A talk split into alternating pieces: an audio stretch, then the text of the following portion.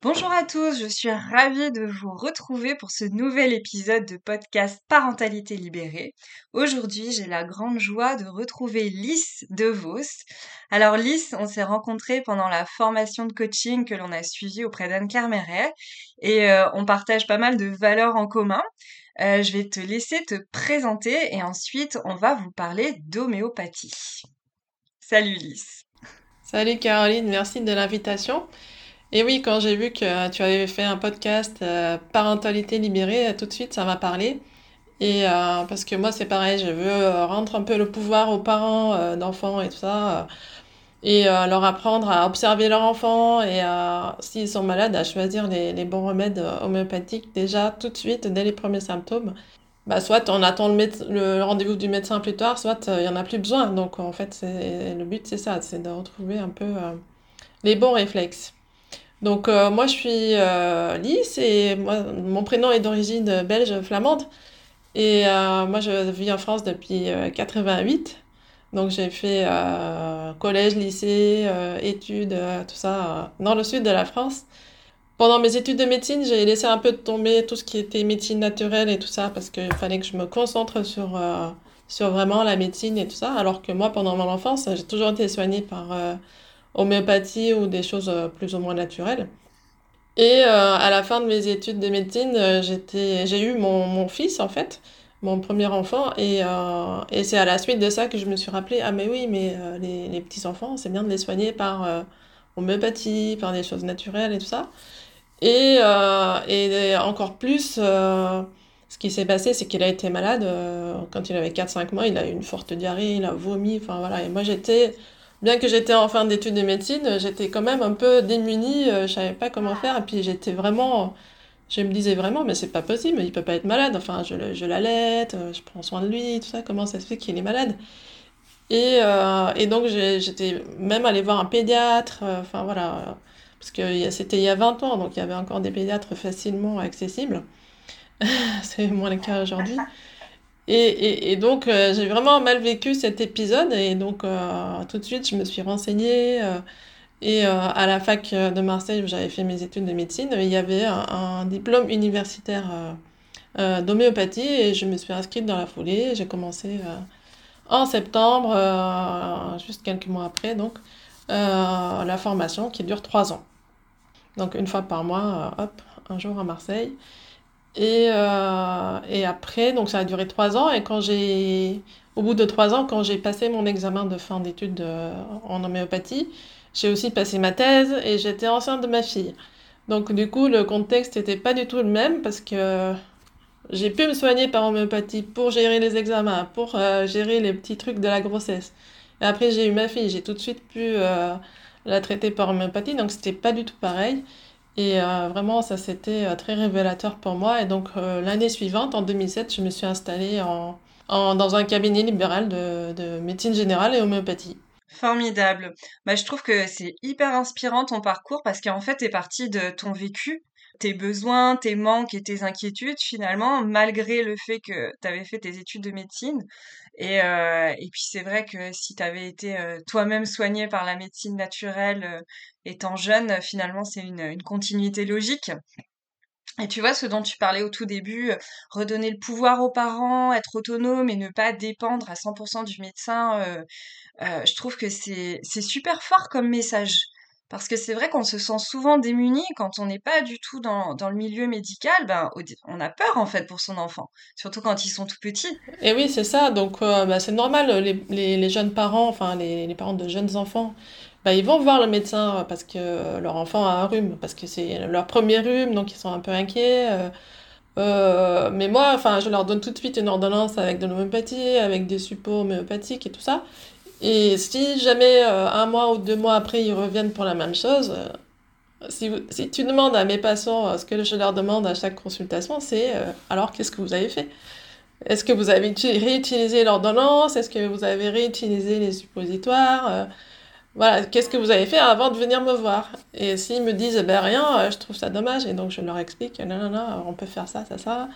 Et après vous venez me voir si ça passe pas. Après on en rediscute, on réobserve l'enfant de nouveau et puis, euh, ça responsabilise aussi les, les parents, effectivement, parce que s'ils viennent te voir et qu'ils ont rien essayé, entre guillemets, c'est, c'est vrai que c'est un peu dommage, mais je trouve que c'est, c'est vrai que c'est pas un réflexe encore dans la plupart des, des familles d'essayer par soi-même, parce qu'il y a peut-être cette peur de mal faire ou ce manque de confiance ou juste, en fait, aussi le manque de connaissances, bien sûr. Ouais, et puis on s'est pas autorisé finalement, l'automédication est pas vraiment conseillée. Euh, tout ce qu'on nous dit de faire, c'est donner un suppositoire de paracétamol, par exemple, et euh, le lavage de nez avec euh, du sérum physiologique, ça c'est l'ordonnance classique en fait. Donc ça, ça c'est fait plus ou moins, mais l'homéopathie n'est pas encore un réflexe, sauf chez les patients qui vont voir régulièrement un homéopathe. Et, et pour moi, c'est beaucoup plus agréable de travailler comme ça en fait, d'avoir des parents qui sont impliqués qui ont déjà bien regardé leur enfant. Ah oui, il a fait ça comme la dernière fois, donc du coup, j'ai réutilisé le remède. Donc euh, voilà.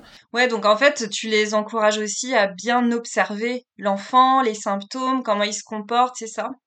Et oui, parce que c'est là-dessus que va se poser euh, euh, la recherche du, du, remède, en fait. C'est à partir des symptômes, mais encore plus à partir des modalités de réaction de, de l'enfant. Donc la modalité, c'est bon, il a de la fièvre, mais qu'est-ce qu'il y a autour de la fièvre? Est-ce qu'il a soif? Est-ce qu'il est rouge? Est-ce qu'il est pâle? Euh, chaque, chaque enfant va réagir différemment à la fièvre. Et ça, c'est les modalités d'expression euh, du symptôme, en fait. Et ça, ça, ça va nous vraiment nous, nous aider à trouver le bon remède. Ou des fois, on hésite entre deux, on peut donner deux remèdes. Ça, il m'arrive souvent de donner deux remèdes. Les parents, vous commencez par celui-là, après euh, vous donnez celui-là. comme ça, il y, a, y, a y a un petit suivi aussi à la maison.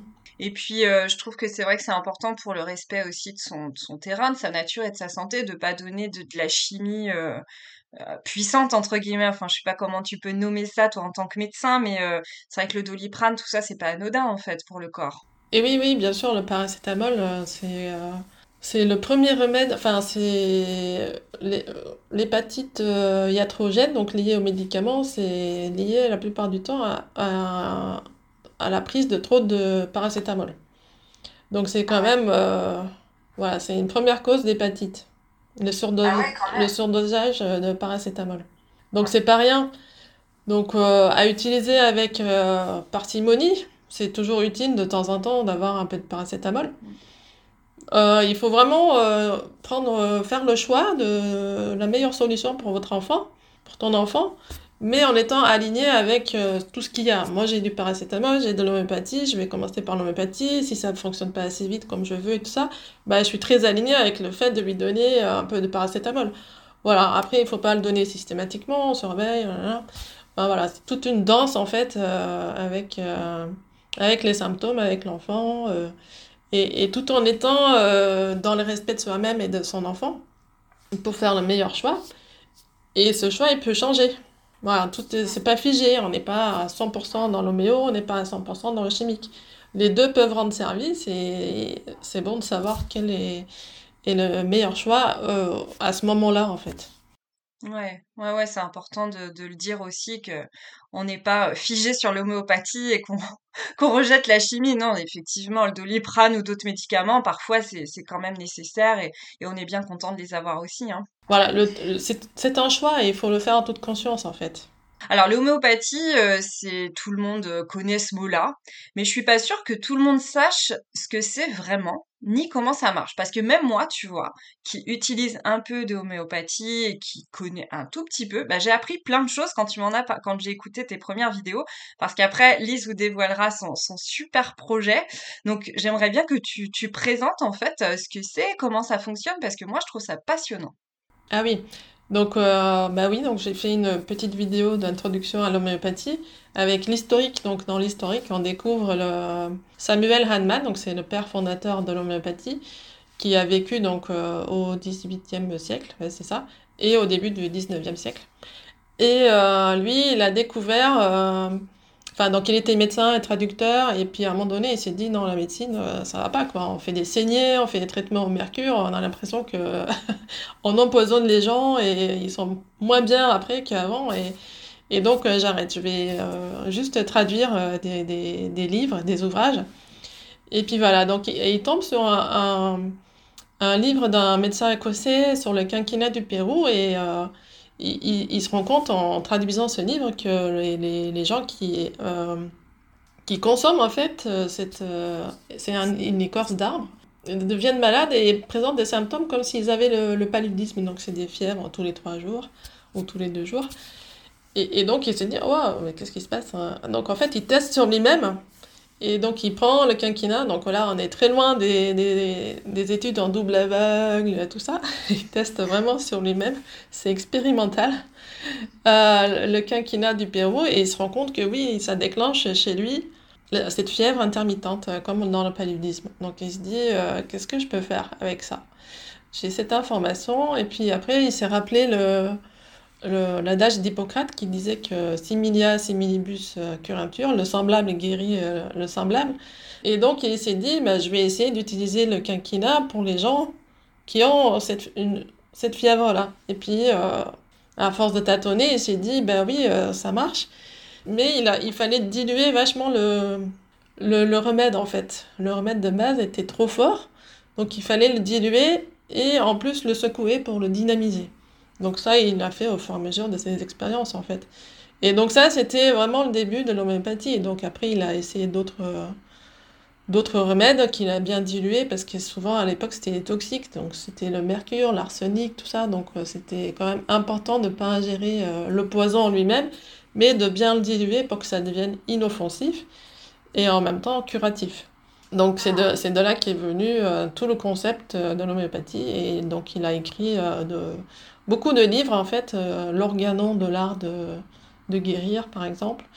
Et moi j'ai plusieurs anciens ouvrages de lui, mais ils sont toujours réédités et tout ça. Et bon, c'est un peu C'était écrit en allemand, donc c'est des traductions en français. Après, c'est un peu dur à lire des fois, en vieux français. Et, euh, mais c'est toujours, c'est toujours d'actuel en fait. Si tu dis ça, ben, ça a toujours autant de sens qu'il y a 200 ans. Donc, donc c'est quelque chose qui est toujours vrai, pour moi en tout cas. Et ça n'a pas perdu de sa valeur au bout de 200 ans. Et on ne peut pas dire ça toutes les médecines. Enfin, si, on peut le dire ça aussi de la médecine chinoise, la médecine ayurvédique, qui sont des médecines anciennes. Mais on a du mal à dire ça de la médecine euh, qui utilise beaucoup de chimie. Ça évolue beaucoup plus vite. Des choses qui étaient vraies il y a 50 ans sont plus vraies aujourd'hui. Enfin voilà, euh, tout ça, ça a beaucoup changé.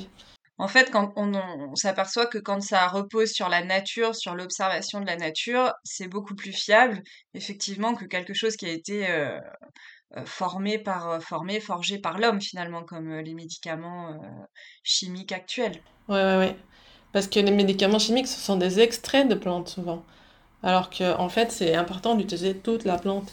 Et ça, n'importe quel euh, médecin ou soignant en médecine naturelle te le dira, en fait.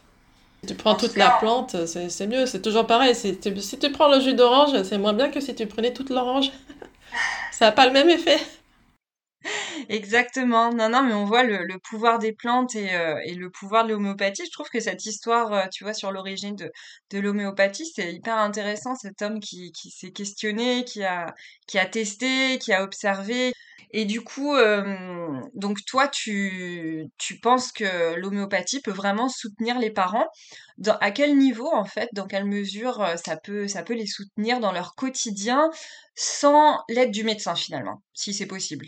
Bah, si c'est possible, oui. En fait, c'est surtout pour euh, euh, retrouver confiance, quelque part. Euh, de pouvoir faire quelque chose, de pouvoir commencer quelque chose, et après de voir l'évolution avec plus de tranquillité. Voilà, en fait, c'est ça. Parce que si, si, si ton enfant a fait de la fièvre, tu vas pas tout de suite savoir pourquoi il a de la fièvre. Parce que souvent, ce qui, ce qui a amené la fièvre, bah, le symptôme il vient plus tard. Donc il commence par la fièvre et un jour après il va peut-être avoir un peu de mal à la gorge ou mal à l'oreille. Ou, euh, ou, le lendemain il va tousser ou, le lendemain il va avoir une diarrhée. Mais donc du coup, on n'a pas encore de diagnostic à part le fait qu'il a de la fièvre. Mais tu peux déjà agir sur la fièvre. Et si tu agis assez vite sur la fièvre, bah, peut-être que la force vitale remonte de l'enfant et il va pas développer euh, son angine ou son otite ou Enfin, ça va être beaucoup moins fort si tu, si tu interviens tout de suite. C'est ça, en fait. Si tu laisses le truc s'installer, bah, ça va prendre plus de, plus de temps pour, euh, pour partir. Ok, ouais, c'est super, euh, c'est super intéressant. Et alors du coup, euh, toi, tu as eu ce projet que je trouve formidable. Est-ce que tu voudrais bien nous parler de, de ce projet, de, de ce que tu as, fait pendant tes vacances, de ce que tu as mûri et de ce que tu veux offrir au monde et aux parents justement de, de jeunes enfants. Ouais, donc en fait, j'ai créé euh, Instant Homéo, en fait, pour trouver, euh, pour aider les parents à trouver en un instant, enfin donc rapidement, avec des courtes vidéos aussi pour pas que ça soit trop long à regarder, euh, et des, des, PDF et des, des, fiches, des guides de thérapie homéopathique en fait, pour certains symptômes. Donc par exemple, j'ai fait une vidéo qui est libre d'accès, donc gratuite, sur le site Instant Homéo euh, sur Podia, sur le mal d'oreille. Euh, donc euh, le mal d'oreille étant un symptôme. Donc on ne sait pas encore s'il y a une otite, s'il y a une otite externe, une otite moyenne, une otite sérieuse, enfin voilà. Et, et donc en définissant au fur et à mesure les différents types d'otite par exemple, et en définissant les différents symptômes qui sont liés à l'otite, parce que l'otite, bah, ça fait très mal. Des fois, l'enfant, il se tient l'oreille, donc il appuie sur l'oreille, donc ça, c'est une modalité d'expression de l'otite. Des fois, surtout, il faut pas toucher l'oreille, donc euh, c'est une autre modalité d'expression de l'otite. Et donc, ça va aboutir à des remèdes différents. Ça pousse les, parents à devoir observer en fait euh, l'enfant et de noter vraiment toutes les, euh, tous les changements d'attitude et de comportement qui, qui ont eu lieu en fait à, à cet épisode aigu. Donc le but d'Instant Homéo, c'est aussi de traiter les, les, euh, les affections aiguës. On n'est pas sur un traitement de fond de l'enfant parce que pour ça, il faut, comme c'est individualisé, on peut pas faire une vidéo pour tout le monde là-dessus en fait. Donc voilà, donc j'ai plusieurs petits chapitres dans mon programme que j'ai créé dans Instant Homéo. Donc pour les enfants à partir de l'âge de 3 mois. Et euh, donc euh, la fièvre, le mal d'oreille, le mal de gorge, euh, les, les, problèmes de peau, donc toutes les, les maladies avec des éruptions cutanées, donc la varicelle, la roséole, l'érythème fessier, enfin voilà, il y a tout ça. la diarrhée, les vomissements, et j'en oublie la toux, enfin voilà, il y a... Le quotidien, le quotidien des, des parents, quoi. ouais, surtout en automne-hiver. Là, l'été, ça va encore. Déjà, ça donne des pistes pour bien observer son enfant. Et tu vois, moi je savais pas qu'il existait plusieurs types d'otites et je trouve que ça donne vraiment des, bah, des connaissances en fait pour être plus à l'aise, pour avoir plus confiance en soi. Et après, tu donnes euh, les, les conseils homéopathiques liés à, au type d'otite, si on reste dans, dans l'exemple de l'otite. Et ça, c'est super. Oui, oui, bah oui, parce que les otites, finalement, c'est euh, un peu toute l'année. Euh, l'été, il y en a quand même des otites, mais c'est souvent lié aux baignades. Donc, euh, il y a l'eau qui stagne dans le conduit. Ça s'infecte. Bon, bah, c'est très, c'est très banal, mais ça fait super mal, en fait. Donc, on est content d'avoir quelque chose. Sinon, tout de suite, on passe aux antibiotiques. Hein. Tu vas voir le médecin on met des gouttes, euh, des gouttes euh, antibiotiques ou carrément, si c'est trop important, il faut prendre des antibiotiques euh, par voie orale. Donc, c'est pas rien. Donc, si on peut prévenir et, et tout de suite intervenir et que ça aboutisse pas à une grosse infection, bah, tant mieux. Voilà. C'est ouais, sûr. Le but, c'est ça aussi, c'est de d'éviter que ça, ça, ça s'aggrave, que ça devienne quelque chose de trop, trop important. Et, et donc, euh, donc dans, et dans les otites euh, moyennes, donc c'est plutôt l'hiver, l'automne et l'hiver, bah, le but c'est de donner tout de suite un remède pour, pour soulager l'enfant en fait par rapport à la douleur, parce que ça fait très mal parfois. Et même si euh, deux jours après il a toujours un peu mal à l'oreille et tout ça, que finalement tu vas aller voir le médecin, bah, tu auras des choses à lui dire en fait. Bah, il a ça, ça, ça comme un symptôme il a fait, il a réagi comme ça à tel remède, il a réagi comme ça à tel remède. Et, et c'est hyper précieux en fait pour le médecin. Enfin, pour le médecin homéopathe surtout, pour le médecin euh, euh, classique un peu moins, mais quand même, ça, on voit les parents qui sont impliqués, enfin, voilà, c'est hyper important. Ouais, et puis qui sont précis dans leur description aussi, qui ont dit j'ai testé ça, bon ça ne s'est pas amélioré, ou, euh, Voilà.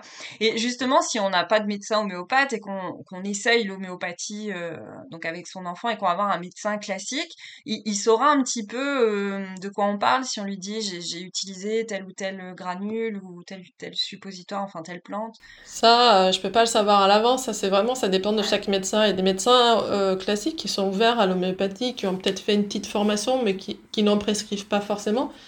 Et puis il y a d'autres médecins qui rejettent tout en bloc et Et voilà, donc euh, ça c'est vraiment indépendant euh, du médecin. euh. Et, euh, et- est-ce que tu as prévu euh, un petit pack de vidéos pour les femmes enceintes aussi? Oui, ça, ça y est, je suis en train de d'écrire des...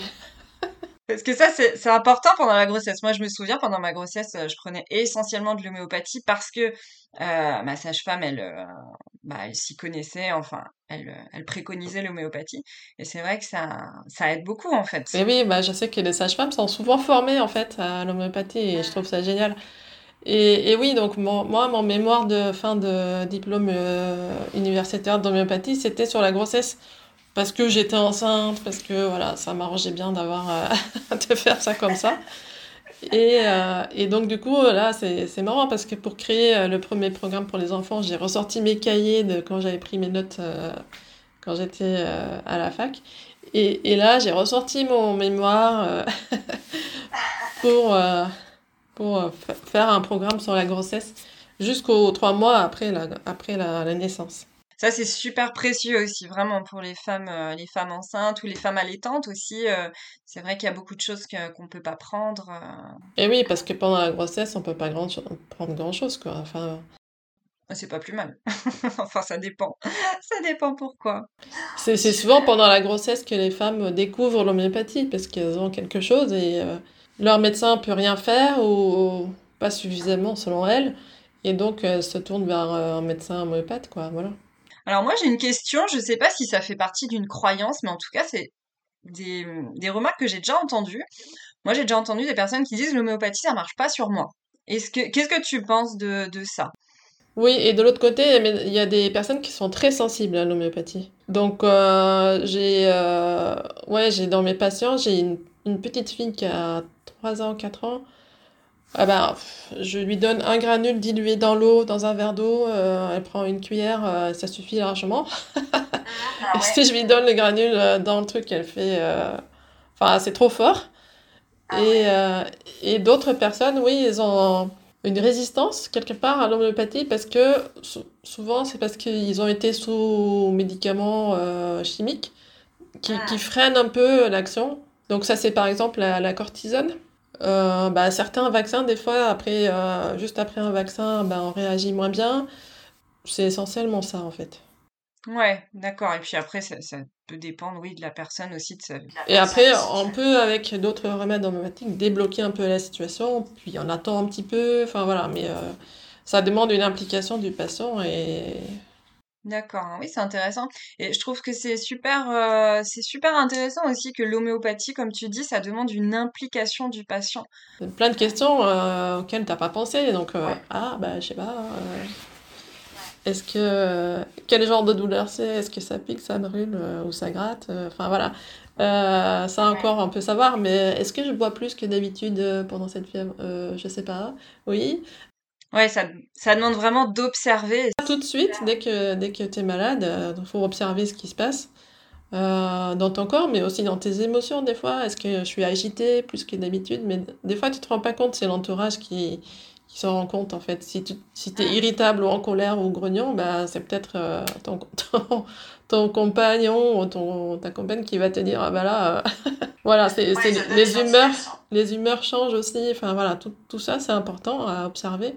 Et après, oui, une fois que, euh, une fois qu'il y a une prescription, oui, il faut. Et ça, c'est pour tout, hein, en, en médecine chimique comme pour médecine homéopathique. Si on ne prend pas les remèdes, ça marche pas.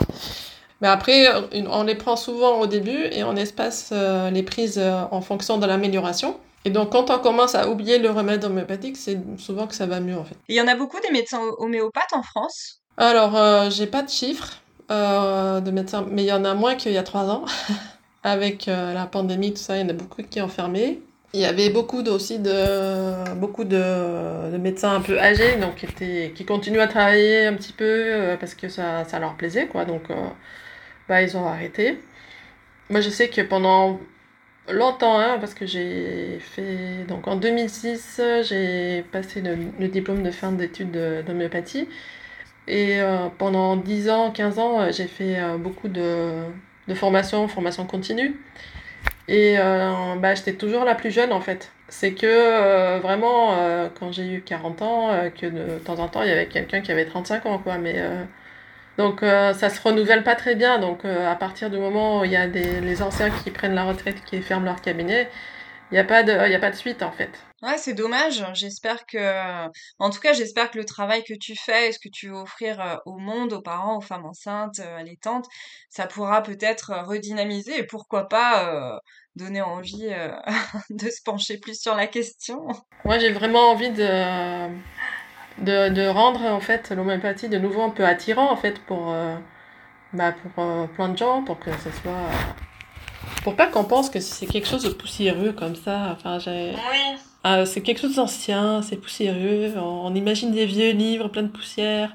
Mais non, en fait, ça peut aussi être simple et fun, euh, l'homéopathie. C'est vrai que c'est moins à la mode. En fait, c'est des questions de mode. J'ai l'impression, tu vois, maintenant, c'est vrai qu'on est beaucoup dans la naturopathie, mais euh, mais, mais c'est pas de l'homéopathie. En fait, tout ça, si on combine tout ça, ça peut être euh, un cocktail juste merveilleux. Bah, c'est ça, ouais. Donc euh, voilà, j'ai vraiment envie de rendre ça un peu plus simple, un peu plus, euh, un peu plus amusant, tout simplement, en fait.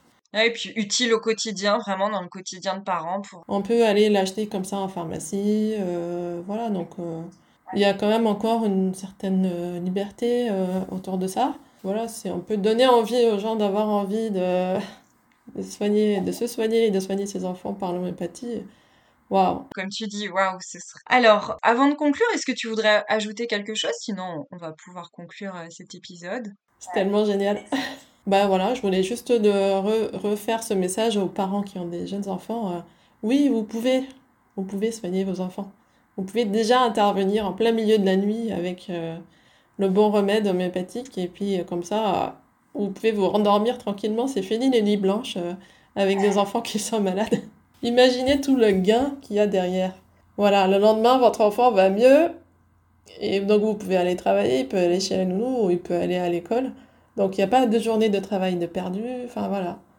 Euh, c'est immense l'impact que ça peut avoir, en fait vraiment penser à ça en fait. Et puis je pense que dans la transmission de ce que l'enfant voit aussi, tu vois, dans la manière de gérer sa santé et de s'occuper de sa santé, je pense que c'est une belle transmission aussi de d'être euh, dans l'observation, de dire ah bah là je vais tester tel tel remède homéopathique parce que j'ai quelques connaissances.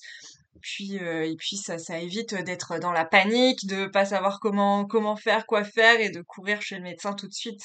Ouais, donc ça aussi, c'est une belle transmission aux enfants par, euh, par l'exemple, en fait. Mm. Bah voilà. Je te remercie, Lys, vraiment. Où est-ce qu'on peut te, te, retrouver si on veut travailler avec toi? Alors peut-être en coaching. Et oui, parce que c'est, on n'a pas parlé de ça. Toutes les deux participé à la formation euh, Coach Femme de l'Art d'Anne-Claire Méret euh, saison 4. Et c'est là qu'on s'est rencontrés en fait. Et, et donc oui, je suis aussi certifiée coach et, toi aussi. Donc c'est vraiment un outil formidable, je trouve. Et donc, je m'en sers, en fait, euh, il y a un petit message pour les parents pour, euh, dans, en vidéo pour euh, retrouver son pouvoir, en fait, et d'arrêter de donner le pouvoir aux autres et, et surtout à son enfant. Voilà, se poser les bonnes questions pour pouvoir prendre de la hauteur, en fait, sur la situation et donc de sortir de cette émotion de panique, de, de, peur et tout ça. Et donc vraiment réempuissancer les, les parents, euh, bah, surtout les mamans, mais aussi les papas. Et ça, c'est j'ai appris ça avec euh, le coaching en fait. Et euh, voilà, donc moi je, je, propose très peu de, de coaching, mais moi j'ai mon cabinet libéral ici et donc je continue à consulter. Et sinon, je suis sur Instagram sur euh, instantomeo.ldv. Je mettrai, je mettrai les, liens dans les notes de l'épisode sur Instagram. De toute façon, le coaching, tu t'en sers finalement dans ton programme d'homéopathie, puisque l'intention, c'est ça, en fait, redonner le pouvoir aux parents, les réempuissancer, leur donner confiance. Et alors, ton programme, est-ce que tu as une date de sortie? Est-ce que tu peux nous dévoiler un petit peu comment on, on pourra le trouver? Ça y est, il est en ligne depuis quelques jours. Euh, ça s'appelle instanthomeo.podia.com. Donc dans le programme, on peut euh, poser des questions aussi, donc auxquelles je répondrai. S'il y a beaucoup de monde qui a des questions, je pourrais faire un webinaire en Zoom ou un truc comme ça pour répondre aux questions. Enfin voilà, tout ça c'est prévu avec avec la, la, prestation déjà du programme. Bon, bah en tout cas, euh, c'est euh, plein de belles choses et des échanges avec des parents, euh, voilà, autour de l'homéopathie, et en espérant que ça, ça dépoussière, comme tu dis, un petit peu le, la chose. Et oui. Eh ben écoute, merci beaucoup Lys, c'était vraiment un plaisir d'avoir cet échange avec toi autour de l'homéopathie, autour du pouvoir donné aux parents, autour de, de voilà de la confiance, de l'observation, de, de, la santé naturelle. Tout ça, c'est des valeurs euh, vraiment que, que moi je véhicule parce que je trouve que c'est super important. Donc merci infiniment pour ta présence et puis j'espère que tu auras beaucoup de, tu vas pouvoir accompagner beaucoup de personnes avec ce programme. merci Caroline, c'est je suis très contente d'avoir fait euh, ce podcast avec toi. Avec plaisir. Eh bien écoute, je te souhaite une superbe journée et je vous souhaite à tous une très très belle journée, une très belle semaine. Merci pour votre écoute. Si vous avez apprécié ce podcast et que vous souhaitez le soutenir, abonnez-vous dès maintenant, partagez-le et laissez un avis sur Apple Podcast et Spotify. Vous pouvez aussi me retrouver sur les réseaux ainsi que sur mon site internet au cœur de soi A très bientôt pour de nouveaux épisodes.